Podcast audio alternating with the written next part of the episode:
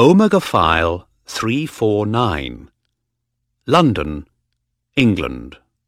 There's a young man in London called Johnny Cook, Aria said. He's about eighteen. He doesn't have a home, but he goes clubbing nearly every night.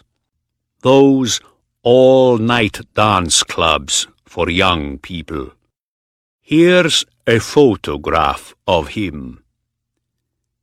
He put the photograph on the table, and Jude and Hawker looked at it. And, Hawker said, he wants to sell a story to a newspaper, Aria said. Some story about a drug company. Find him. Talk to him. What's his story? I want to know. Jude and Hawker took an afternoon plane from Brussels to London, and then went to a hotel. What are you going to wear tonight? said Jude. Not those old jeans, please. What's wrong with them? Hawker said. We're going clubbing. Not out to dinner at the Ritz Hotel. Well, wear a different shirt then. That one's dirty. You can wash it for me, Hawker said. Get lost, said Jude. They had dinner, watched television for an hour or two, and then went out. It was a warm night, with a little rain now and then. London weather, said Hawker. They found a taxi with a young driver, and got in. Where to? said the driver. We want to go clubbing, Jude said. Where's the best place this week? Do you know? Bruno's, the driver said. Or Garcia's, down by the river. Everybody's going there this week. OK, let's go, said Hawker. They went to Garcia's first, then moved on to Bruno's. They found Johnny Cook in a third club, called Monty's. It was two o'clock in the morning. That's him, all right, Hawker said. Look at his ear. Johnny Cook was tall and thin, with long yellow hair and two black earrings in his left ear. Johnny! Johnny Cook! shouted Jude suddenly. She ran and put her arms round Johnny Cook's neck. Hi, Johnny! You remember me? Jude. We met last week at Garcia's. You remember? Oh, this is my friend, Hawker. Hi, Johnny. Good to meet you, said Hawker. Hi, said Johnny Cook. He looked at Jude. Did we meet at Garcia's? Of course we did, laughed Jude. I was with Sarah and Patty and the others. Remember? Oh, yeah, said Johnny. I remember. He looked around. Are they here tonight? No, it's just me and Hawker tonight, said Jude. Come on, let's dance. They danced for two hours. Then they left with about ten other people and went across the river to a new club. The music there was louder and the dancing was very fast. After two more hours of dancing, Hawker was hot, tired, and thirsty. I'm getting old, he said to Jude. Don't these people ever go to bed? You're only twenty-five, said Jude. That's not old. And you can't stop yet. He's getting very friendly now, and we can take him to breakfast soon. At seven o'clock, the club closed, and Jude and Hawker took Johnny back to their hotel. Jude picked up the phone and asked for three big breakfasts in the room. Hawker took his shoes off. Ah, that's better, he said. He looked at Johnny. How often do you go clubbing, Johnny? And what do you do in the daytime? Not a lot. Sleep, usually. I go clubbing most nights. Where do you live? Hawker asked. On the streets, said Johnny. When I'm rich, I'm going to get a boat and live on that. Rich? Jude said. Oh, yes. We all want to be rich. But I am going to be rich, Johnny said. I've got a good story. See? He laughed. I'm going to sell it. A newspaper wants to give me 100,000 euros for it. They gave me 1,000 last month, and I'm going to get the other 99,000 very soon. Great, said Jude. So, what's the story then, Johnny? Have some more coffee and tell us all about it. Well, you know the Tyler Drug Company? Johnny began. They make drugs and medicines. Yes, Hawker said. It's a very big European company. They've got offices in all the big cities. Yeah, that's right, Johnny said. Well, they're taking young people off the streets and using them for tests. Jude laughed. Nobody's going to believe that, she said.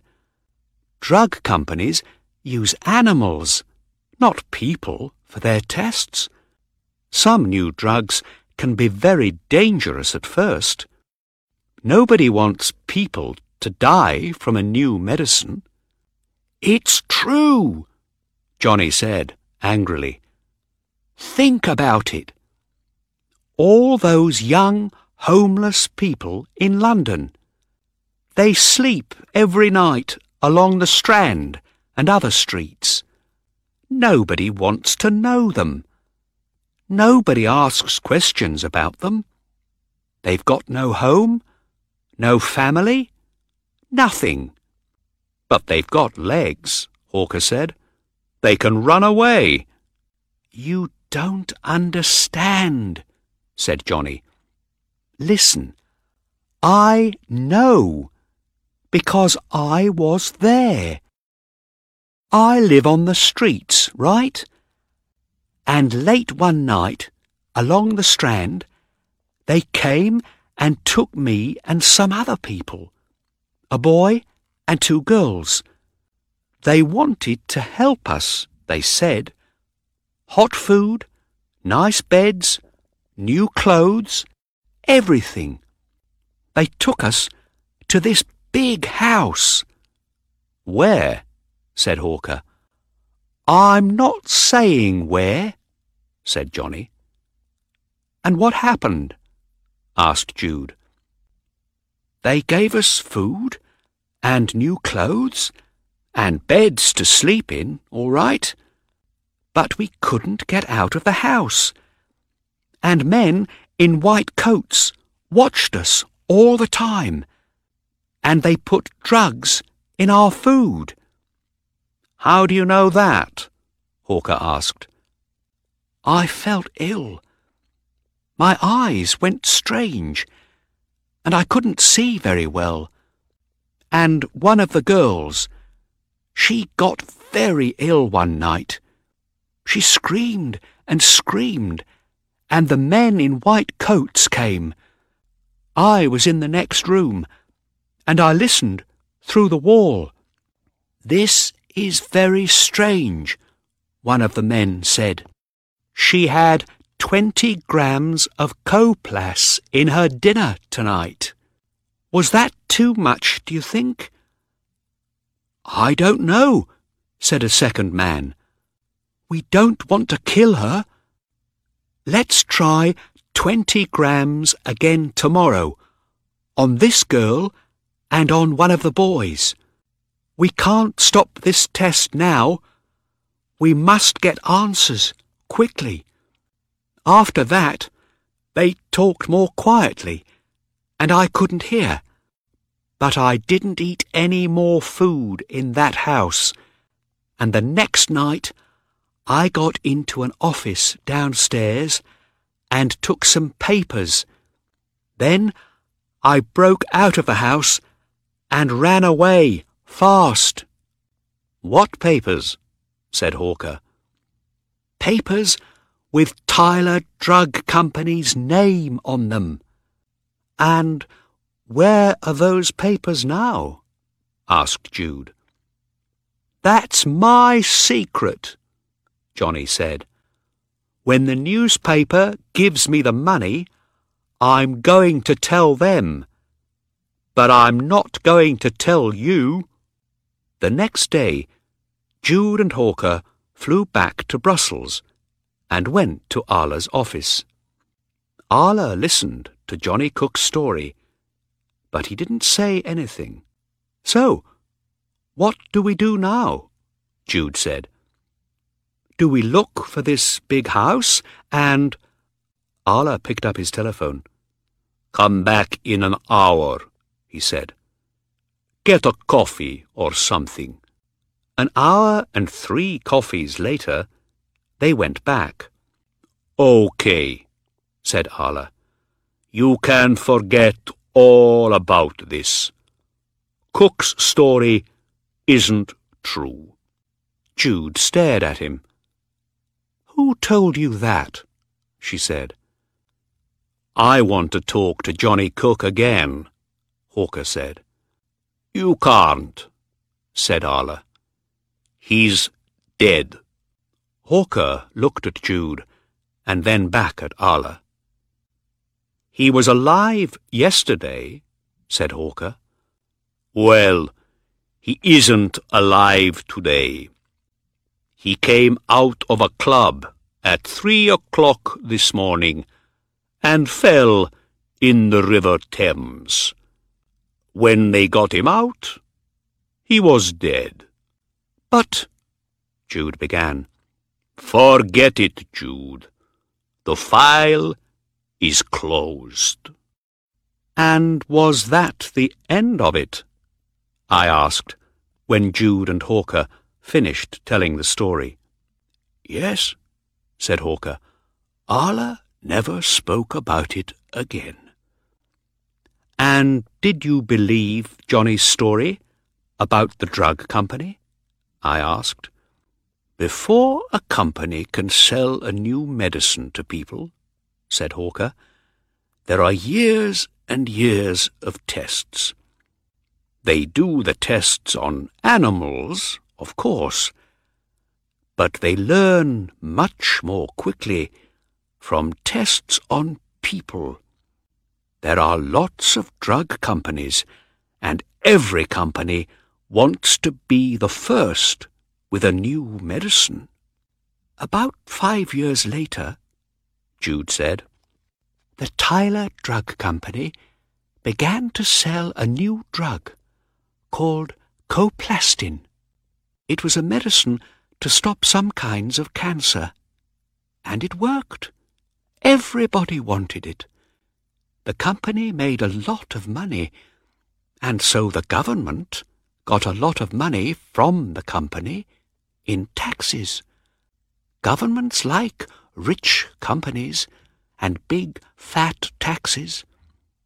They're not very interested in homeless young people sleeping on the streets. So, Johnny Cook's story was true, I said. And he didn't fall into the river. Somebody pushed him. Of course they pushed him, said Jude.